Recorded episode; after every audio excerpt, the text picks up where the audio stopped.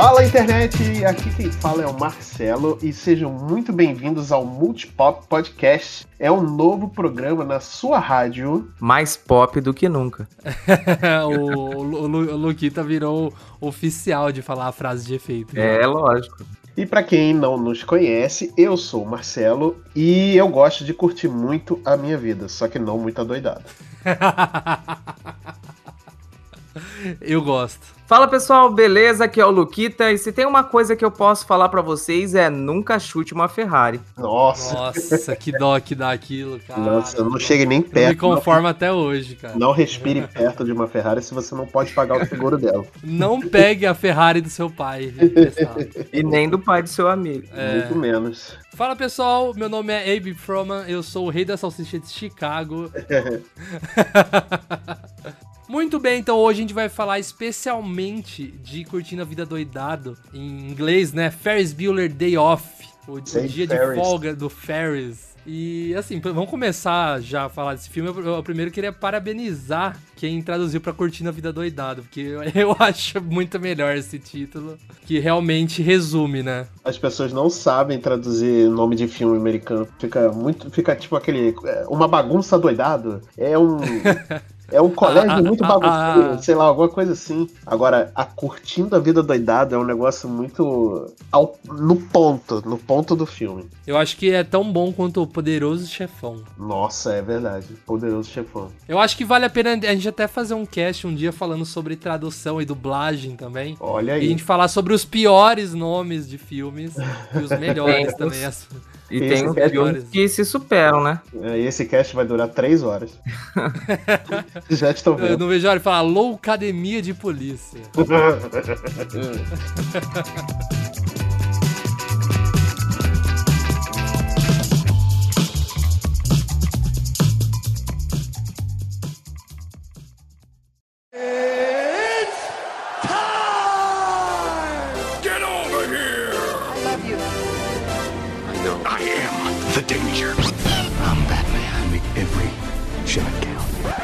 Just roll. Action.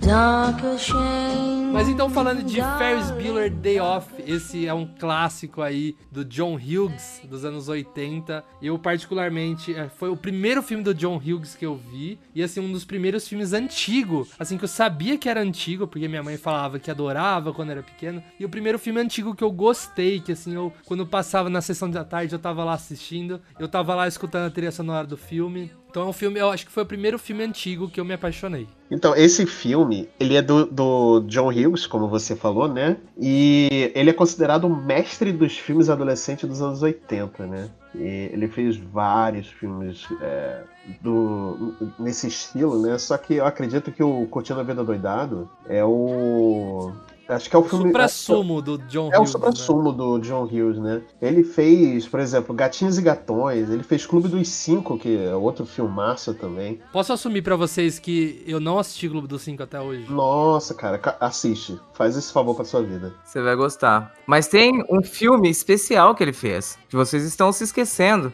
Ele fez Inspetor Bugiganga. Oh, é e, é, e é com o Ferris, né? É com o. É, exatamente, é com o ator. O, o Matthew Broderick, né? Ele mesmo.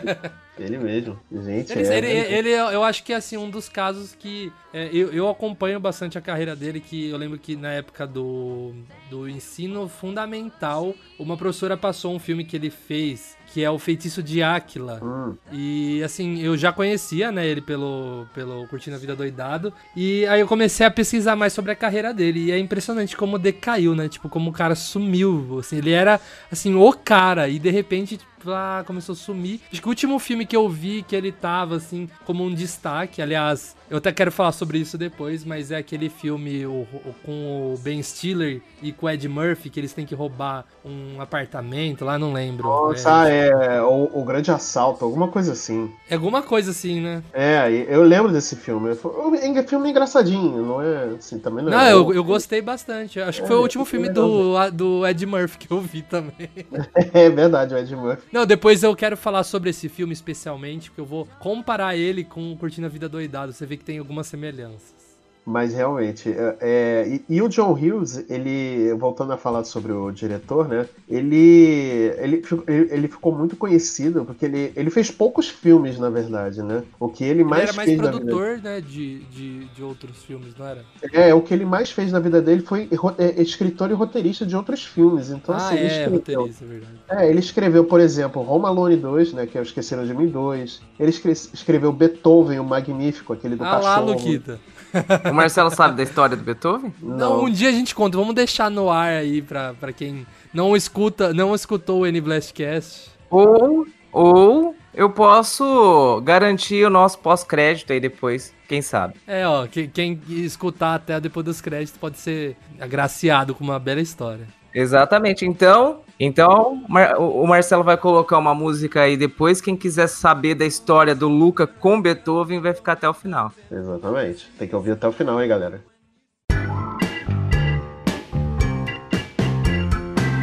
Ó, eu, eu queria falar para vocês que, assim, a maior memória de infância que eu tenho de Curtindo a Vida Doidado era a parte do Twist and Shout. Que, aliás, Marcelo, espero que esteja tocando Twist and Shout de fundinho enquanto eu falo isso.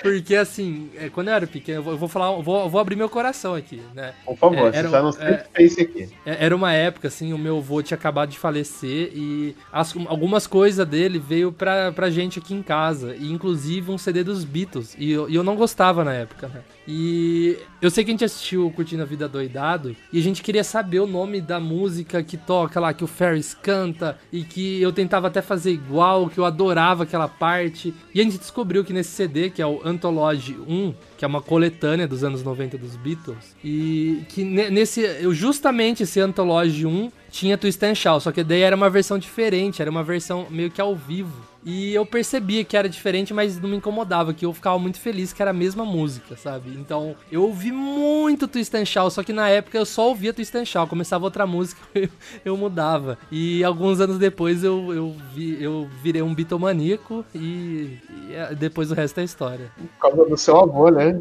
Foi, foi por causa do meu avô, do, do CD vir, vir para mim. E foi minha primeira experiência com os, com os Beatles, no o, Curtindo a Vida Doidado, que eu, nossa senhora, toda vez que passa o filme eu tenho vontade de chorar.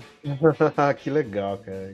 A Boca tem uma memória boa, né? E essa cena ela é muito emblemática também, né? Ela é uma cena muito emblemática até pro, pro, pro Cameron e pra namorada do, do, do Ferris, né? Eles não estavam esperando nem um pouco aquilo, né? Não, é uma coisa totalmente, né, assim... Surpresa. Foi surpresa, foi muito... É, foi, foi muito natural também, não foi uma coisa forçada, né? E até porque ele tá... Se você parar pra pensar um pouco, naquele momento, ele estava num ele estava numa missão de fazer não só não mais de, de ter um dia feliz para ele, mas de fazer o dia do Cameron ser feliz também, porque ele sabia que o Cameron ele passava, ele sempre passa muito mal é, por causa dos pais, porque os pais vivem brigando, eles não se gostam, enfim. E ele tava ali numa, naquele momento do filme, ele tava numa missão mesmo de fazer o Cameron ter um dia feliz. Ter um dia diferente também, né? Não, tanto que eu sempre me perguntei é, como que ninguém viu ele lá. Sabe? Tipo, ele, ele tá matando aula, chega até no final do filme, ele tem que correr para voltar pra cama dele. Mas é impressionante que assim, eu só fui é, perceber isso um pouco mais adulto, de que aparece o pai dele na cena, né? Aparece o pai dele no escritório. O pai dele dançando. dançando. Ele tá no escritório, ele tá dançando no escritório. Só que o escritório dele deve ficar tão. deve ficar tão. Alto. no alto, né? Que ele não consegue ver, identificar direito, né? Quem tá ali, né? E aí não consegue ver. E tem vários momentos do filme que o pai dele quase pega ele, né? É, é, por exemplo, no restaurante, é quando ele tá voltando para casa, é nesse momento do, do, do filme também, na, na, parade, né? E, e, cara, é muito engraçado a forma como ele consegue se livrar da, da de, de, de, quase ser pego pelo pai, né? Vocês estão falando aí da, da questão de quase ser visto. Tem uma cena, talvez é, eu não devesse pular aí é, quase pro final do filme, mas não, eu vou, vou falar aqui agora porque senão vou acabar esquecendo. Como que a, a irmã dele não viu o diretor, dá um chute na cara do cara e não vê que é o diretor da escola? Não é? Eu também achei meio estranho, né? Porque assim, ele não. É, é, é ela ela com, certeza sabe quem é o diretor da escola, né? Mas naquele momento eu não, eu não entendi. E só depois que a gente para pra pensar, né? Hoje em dia, né? Quando a gente viu pela primeira vez, provavelmente a gente nem se ligou no fato. Não. A gente só viu aquela cena engraçada do diretor se ferrando e é isso aí. Que dó que dá do, do, do diretor, cara. Nossa. O, o, famoso Ed Rooney, né, mano? Ed Rooney. É o cara que acho que mais se ferrou nos filmes. Acho que depois dele só o. Não, acho que antes dele, acho que a pessoa que mais se ferrou foi o, as vítimas do, do Kevin, né? Do. Nossa, é, é Kevin do. do eu, eu, não assisti muito Esqueceram de Mim, mas eu sei que os caras se ferravam. Nossa, é Agora é o Ed Rooney, meu Deus do céu, faltou, faltou ele morrer. Essa parte é totalmente esqueceram de mim, né? É, Não, total, total. Ele só se ferra, mano. Gente, começa já ele botando o pé lá na lama, aí ele se molhando, e aí só vai crescendo, né? aí. é o cachorro. É o cachorro. É ele ser chutado na cara, é ele todo rasgado, é o sapato. Não, e, e, a cara que ele faz pra, pra irmã do Ferris. ele faz um sorrisinho assim, tipo. Uh, pá. Gente, é muito engraçado, cara. E ele sempre é o. Esse ator ele ficou muito conhecido nessa época, né? Por fazer vários filmes e ele sempre ser o carrasco, né? O cara chato, o, o, o turrão, o carrasco, né? Ele, ele, ele tá no, no Beetlejuice, não é? É, ele tá no Beetlejuice. Ele é um dos caras que tentam vender a casa, ou comprar a casa, se eu não me engano. Não, é que compra a casa. ele só se ferra. Ele só se ferra, ele só se ferra.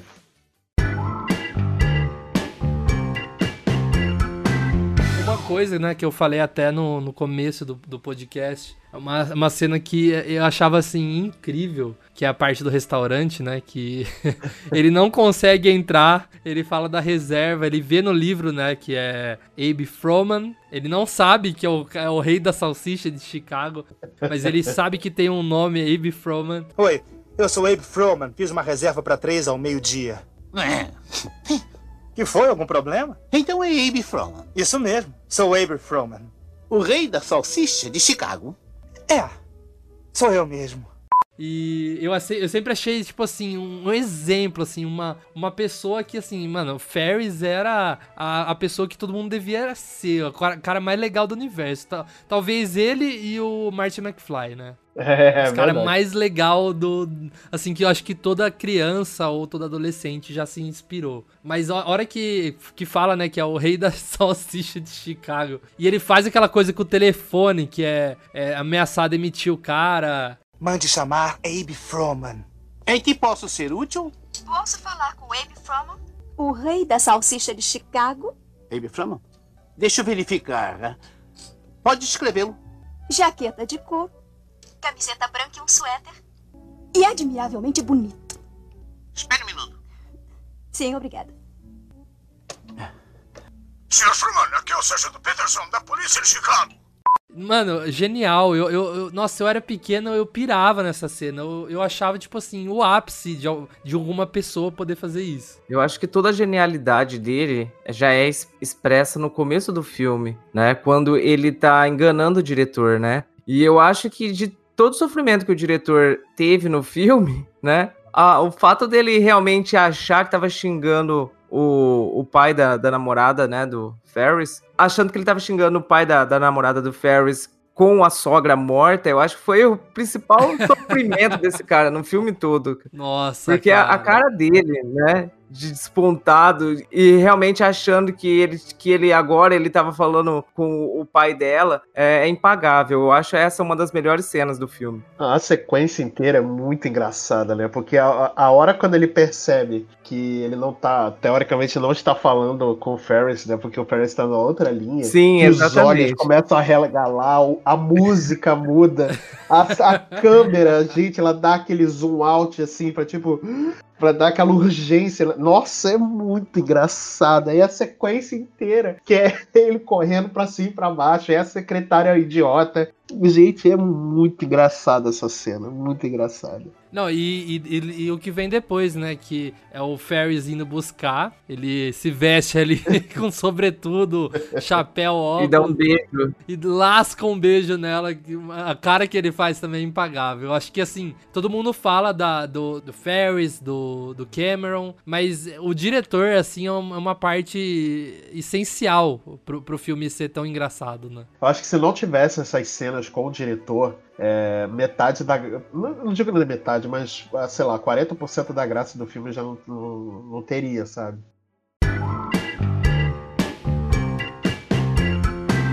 Pessoal, não sei vocês, mas tem uma coisa que me incomoda bastante nesse filme, que é a dublagem. Eu gosto da dublagem. Me incomoda porque alguns personagens, a dublagem parece que a voz é mais velha do que realmente o ator é, ou aparenta ser né? Principalmente do Cameron. Eu fico incomodado, né? Eu reassisti o filme é, pra gente poder estar tá gravando esse episódio, mas na época em que eu assisti, é, há bastante tempo atrás, eu lembro que isso já me incomodava. Porque ali trata-se de um menino, aproximadamente do que? 17 anos, ali, terceiro colégio, vai para a faculdade no ano seguinte. E a voz é uma voz gro grossa de um homem já de seus 30 anos. Nem eu, que já passei dos 30, tenho uma voz tão grossa quanto aquela. E isso me incomoda um pouco. Ó, oh, então, mas é, eu, eu vou ter que falar aqui. Realmente, desde pequena, me incomodava também o fato do, do Cameron ter uma voz totalmente bizarra.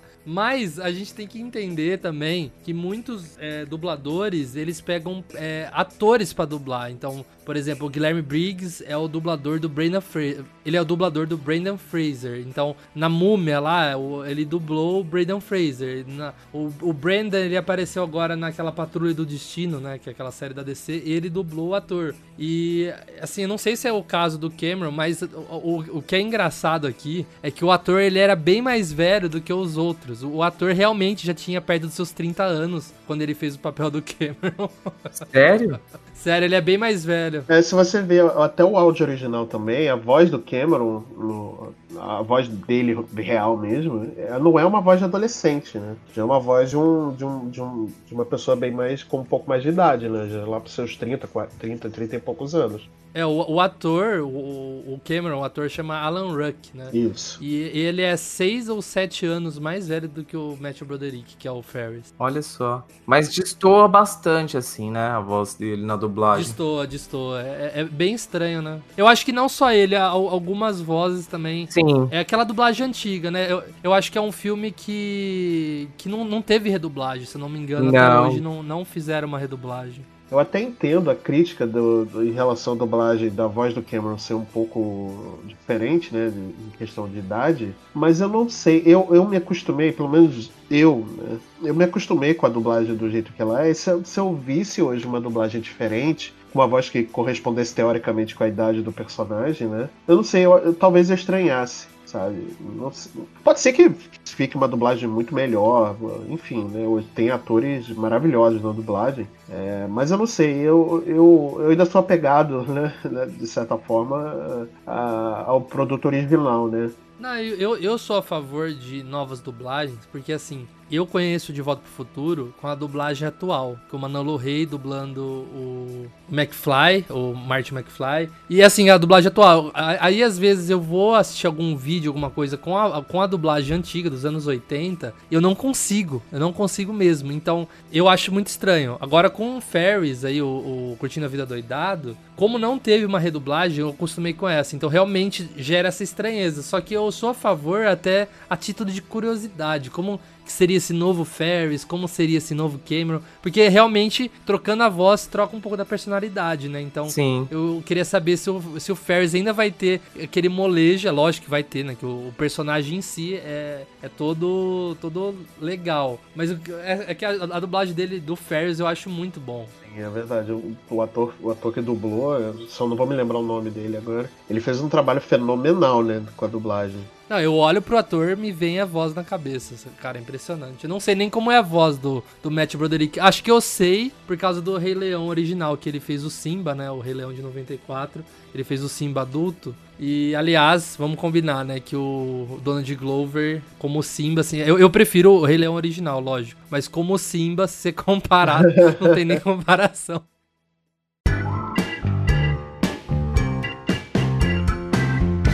Queria falar um pouco sobre a artimanha digna, igual a gente falou de, de Esqueceram de Mim, que o Ferris faz no quarto dele. Nossa. Digno de MacGyver, né? Nossa, ele Nossa, consegue enganar cara. direitinho. Assim, eu não. eu não consigo entender como que caíram. Como, como, como. O legal é o teclado, né, de tosse, que ele, ele até toca.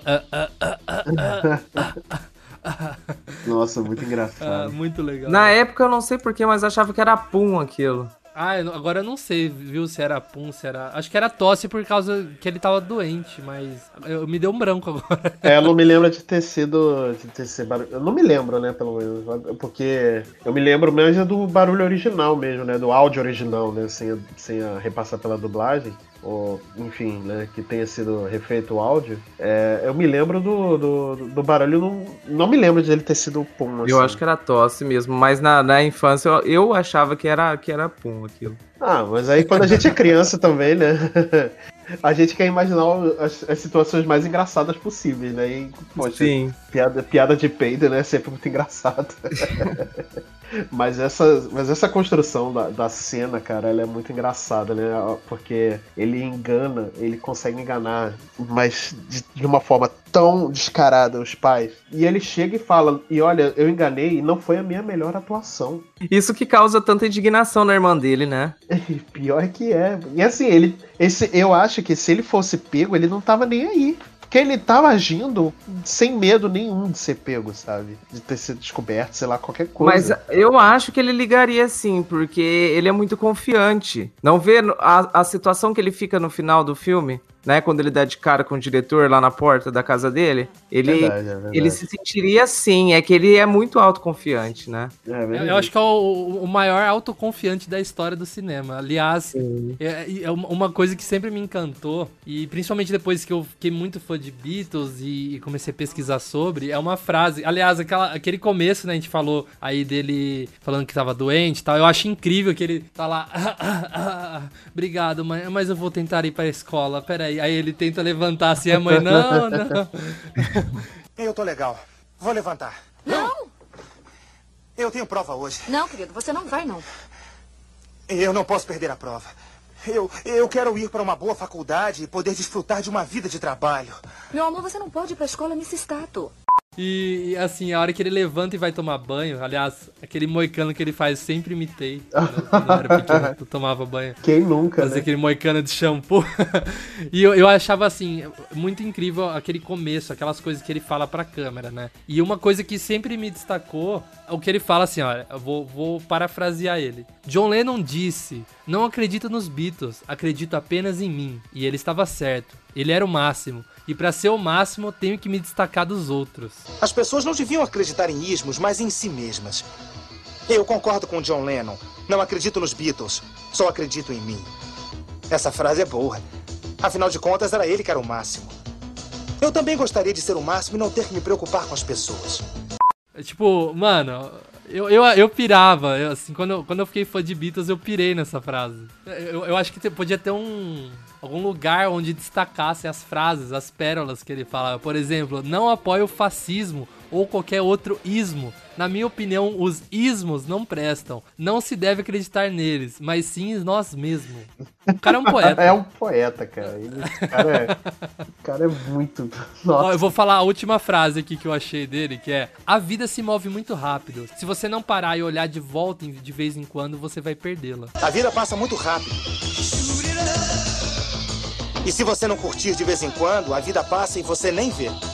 Eu acho que assim, perfeito, mano. É, isso aí realmente é. Assim, ele tem frases ali que, que você leva pra vida, né? O, o filme em si também é um, um exemplo de, de como você deve levar um pouco mais a vida, né? Lógico, você tem seus. Todo mundo tem seus problemas, tem seus, as suas responsabilidades, né? E tudo mais. Mas eu acho que você não pode levar a vida tão a ferro e fogo, né? Você tem que parar um pouco pra olhar em volta e curtir a vida. O Luca falou aí da questão do ismo, né? Mas saiba que você falou que ele era um poeta. É, quando ele fala da questão do, do, de condenar o fascismo e de todos os ismos, tem uma ligação com Nietzsche aí, viu? E um, o livro Assim Falou Zaratustra. Então, assim, tem muita coisa por trás do filme, além da, desse início, né, que, que ele traz aí. Isso é bem bacana. É, isso é verdade. Um dos, um dos exemplos que, que a gente pode ver claramente é o, o conto ele gosta do, do, do Cameron, né?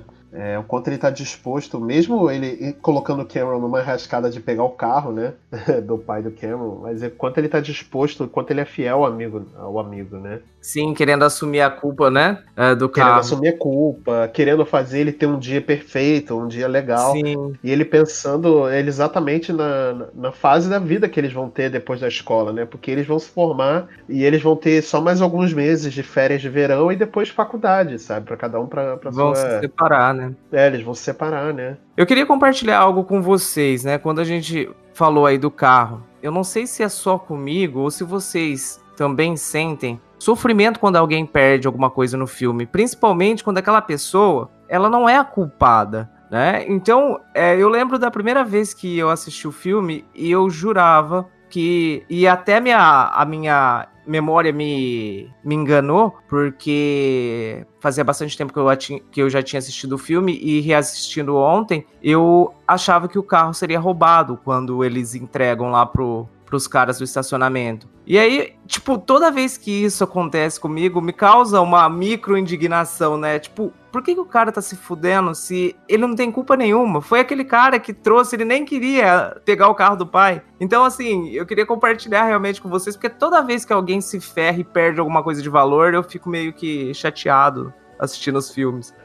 É, não, eu, eu também fico, porque de certa forma é uma injustiça, né? Porque Sim. o cara não, Não, o é Cameron uma- tava não é realmente uma doente, né? dele, Ele era o único que tava É, de doente de forma. verdade. Doente, doente mesmo, né? E ele não queria sair de casa, ele não queria nem encontrar com o Ferris e tudo mais. E o Ferris, ele acaba convencendo, né, o Cameron a, a ir pra casa dele, a mentir pro, pro diretor, né, se passando pelo pai da namorada, é, do Ferris, né? Ele pega o carro do pai, né, falando que não vou pegar o carro do pai, e aí na próxima cena tá os três no carro. Você não vai me convencer e pode falar à vontade que eu não vou, não vou, não vou. Não Aí vou, na cena vou. seguinte, eu sempre achei isso engraçado. E quando ela. É muito, é muito engraçado. Mas eu entendo o ponto do, do Luquita, porque realmente é uma injustiça, né, de certa forma. Eu achava, na época, quando eu vi o filme pela primeira vez, que os caras iam roubar o carro e, tipo, que o carro ia voltar todo estraçalhado, sabe? Ou que nem fosse aparecer, sei lá, que ele fosse aparecer depois de uma cena jogada na vala, sei lá, qualquer coisa assim. É, porque os caras, eles fazem de tudo com o carro, eles arrancam pra Eu vou falar uma coisa pra baixo. você, falando do carro. Se vocês perceberem em relação ao carro, qualquer jogo que a gente possa jogar com uma Ferrari, ela não amassa. Dentro da Ferrari é uma política de imagem, então é proibido o jogo mostrar a Ferrari amassada. É, no Curtindo a Vida Doidado, a Ferrari lá do, do filme que despencou, ela é uma réplica, mas ela trouxe muita indignação pro- pra Ferrari na época. Até mesmo porque a Ferrari GT 250, né? California Spider de 1961, ela é um dos carros mais valiosos atualmente. Pra vocês terem uma ideia, em 2008, é, um desses carros foram vendi- foi vendido por 11 milhões de dólares. Nossa senhora. Acho que o Cameron deve estar chorando agora. Então, mesmo sendo uma réplica, a Ferrari ainda ficou muito insatisfeita com, com o filme e com a imagem do carro, né? Sendo destruída. Nossa, eu, imagino, porque eu- mas eu me lembrava dessa, eu me lembrava, né, de certa forma dessa regra que a Ferrari não deixava aparecer carros, é, os carros delas amassados em jogos ou sei lá, em alguma mídia que eles dessem autorização para aparecer, né? É, mas o, engraçado que com os outros carros, das outras marcas, não tem isso, né? Só Não. com a Ferrari, né? Não, e, eu- e quando eu era pequeno eu ficava torcendo. Assim, sabe quando você sabe o que, que vai acontecer, mas você ainda torce pra não acontecer? eu ficava torcendo assim, não, não, não, Cameron, não chuta, não chuta a Ferrari dessa vez. Pelo, amor de Deus, não. E, e, assim, é, uma- é uma lição de vida, né, de certo ponto que o, que o Cameron tem. Que ele, ele, assim, ele se sente que assim, o pai dá mais valor pro carro do que pra ele, né? Então, Sim. ele, ele sentia ciúmes da Ferrari. Então é, aquilo foi libertador pra ele. A hora que ele tá lá na piscina, aliás, quando eu achava horrível, quando eu assistia quando eu era pequeno, que a cara que ele tá na piscina, assim, aquela cara de derrotado embaixo da água, eu pensei, morreu, já era. Ah, e assim, eu tinha. A primeira vez que eu assisti, me trouxe assim uma falsa lembrança de que eu sabia o que ia acontecer e que ele ia morrer. E eu fiquei muito triste. A hora que daí ele não morre, eu fiquei bem mais, bem mais tranquilo. Ficou aliviado, Mas- né? Daquele alívio, assim, ó. Uh! Ufa! E assim, depois o que ele pensa, tipo, ah, que se dane meu pai com, com o carro e tal. E assim, de certo ponto ele se conformando com a situação e não acabando o filme derrotado igual ele tava, eu acho muito simbólico. Aque- Aquele final mesmo, do Ferris também falando com a namorada, é, sobre futuro tal. A gente sabe que se o Ferris continua daquele jeito, ele não vai ter um futuro é, muito bom no sentido financeiro e profissional, né? Porque o cara malandro do jeito que é, ele, ele assim, no, no, no- no quesito escolar, né? Mas a gente sabe que o Ferris é tão confiante que capaz do cara, hoje em dia, naquele universo do filme, ser o presidente da república. Não nada, não.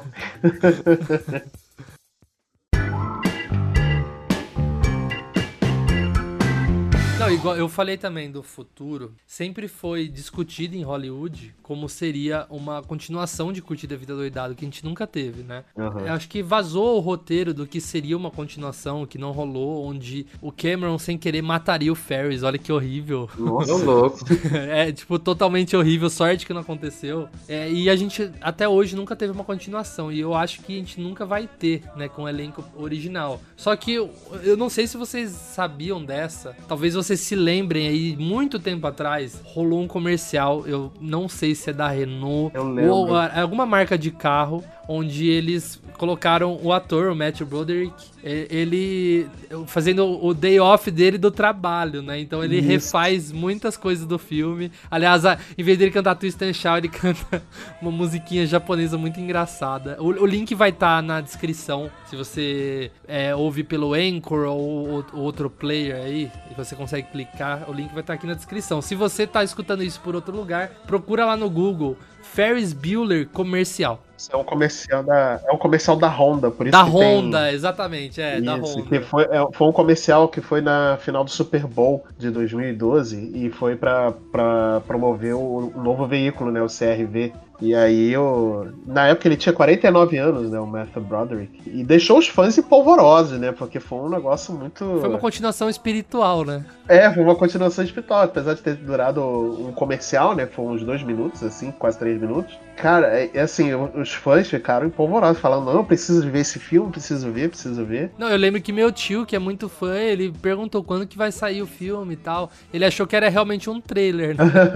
e, e eu até queria pontuar que já houveram outros comerciais de filmes dos anos 80 que é a continuação, que foi o caso de Esqueceram de Mim, que tem um comercial que o Macaulay Culkin gravou recente aí, acho que é do Google Home ou da, do- da Alexa, não sei, é do algum assistente virtual aí, que ele pega os bandidos tudo por voz, muito da hora, ele controla a casa dele al- ali por voz. Aliás, um reboot que vai ter agora uma boa ideia usar o comando por voz. Cara, e também teve engraçado. recente do ET, né? É verdade. Nossa, Com- do ET foi tão legal. mesmo, né? Com os ator- Caverna do Dragão também. A Caverna do Dragão foi. foi Não. Caverna do Dragão Sim, brasileiro. É, esse foi né, Brazuca, esse foi comercial da Peugeot. Mas eu acho que se tivesse uma continuação esse filme, você acha que, vocês acham que ele seria basicamente o primeiro, só que na vida dele adulta? Eu acho que assim, se fossem pra um lado totalmente original, não ia fazer jus, sabe? O pessoal ia achar fraco, não, não, não tem porquê. E se fizesse exatamente a mesma coisa, tipo, se beber não case, ia ficar batido também, apesar de ficar bem legal. Tipo, os fãs, ia, ia ser aquela coisa fanservice, né? Tipo, os fãs, ah, que da hora. Mas que também não ia agregar nada ao universo do filme, nem É, nada. exatamente. Porque, igual a gente falou, traz uma mensagem muito bonita, né? Em várias, vários É, aspectos. exatamente. Agora você fazer por fazer sem uma mensagem, sem o John Hughes, É, pois é. que eu acho totalmente perigoso. A não ser se achem, né, um roteiro perdido nele aí, que não seja esse que o Ferris Nossa, morre. não, que, que coisa horrorosa, não. Mas eu acho que, não sei, eu, eu não sei. assim, apesar de que provavelmente eu iria gostar de ver o filme com ele adulto e tudo mais, mas seria mais do mesmo, né? E não ia mudar em nada, sabe? É o, porque o, esse filme, ele é um filme tão fechadinho, ele é tão fechadinho que eu não sei se Realmente, ele é muito teria fechado. abertura pra um segundo, sabe? Eu acho que talvez um segundo filme só estragaria a experiência É, que a gente, a gente já teve com o primeiro. Pessoal, então esse foi mais um Multipop. Se você gostou, deixa um comentário pra gente lá no Twitter. Eu sou o arroba LuquitaNH. Eu sou o arroba MMDSpeedRX, esse Twitter maravilhoso. Ninguém nunca vai decorar esse. Nunca. Vai estar na descrição. Vai- É quase um, é quase um ICQ isso aí. É, praticamente. E o meu Twitter é arroba lucatorres. É, você escreve com K, L-U-K-A Torres. E a gente bate um papo lá. Se, se você gostar de é, Curtindo a Vida Doidada, ou se você tá gostando do Multipop, se você quer sugerir temas, vai lá no nosso Twitter, por- porque é por lá que a gente tá comunicando com vocês por enquanto. Se a sua arroba no Twitter também for um friend code da, da Nintendo, assim como do Marcelo, deixa um comentário pra gente lá. Deixa, pode, pode. Vamos trocar friend codes, gente. Então é isso aí, pessoal. A gente se vê na próxima semana. Valeu! Valeu! Valeu!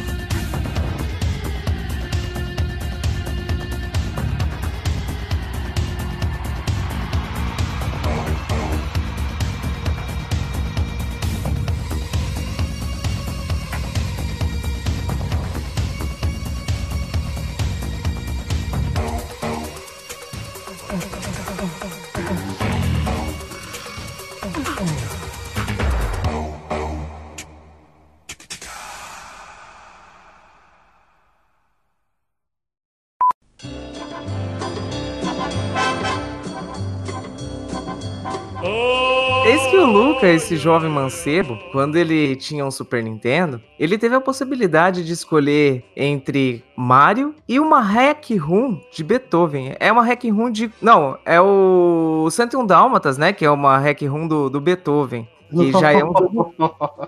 Beethoven já é um jogo podre de Super Nintendo. Nossa, eu tinha Mas ele preferiu em vez de Super Mario, ficar com a fita de 101 Dálmatas. E aí, pior de tudo, ô Marcelo, é que esse nobre amigo, ele se orgulha disso. Ele sente-se orgulhoso e realmente é, ele fica com uma a nostalgia nos olhos toda vez que a gente fala de Beethoven ou de 101 Dálmatas.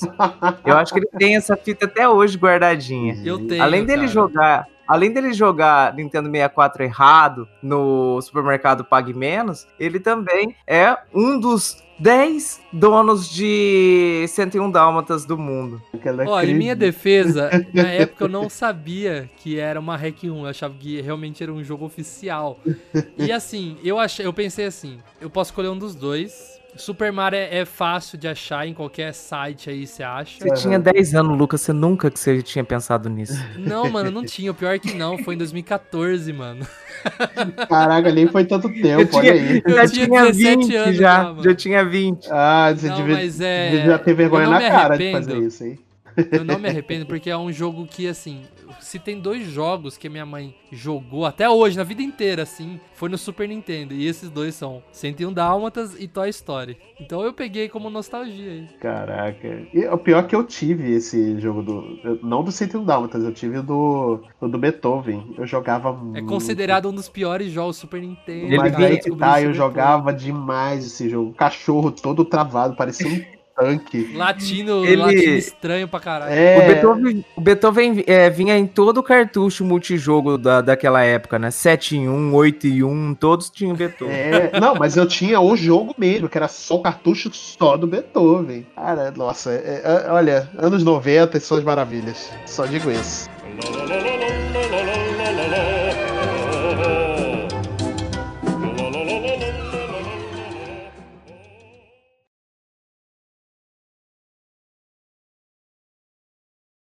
Ainda estão aí? Já acabou. Desliga a televisão. Pode ir embora.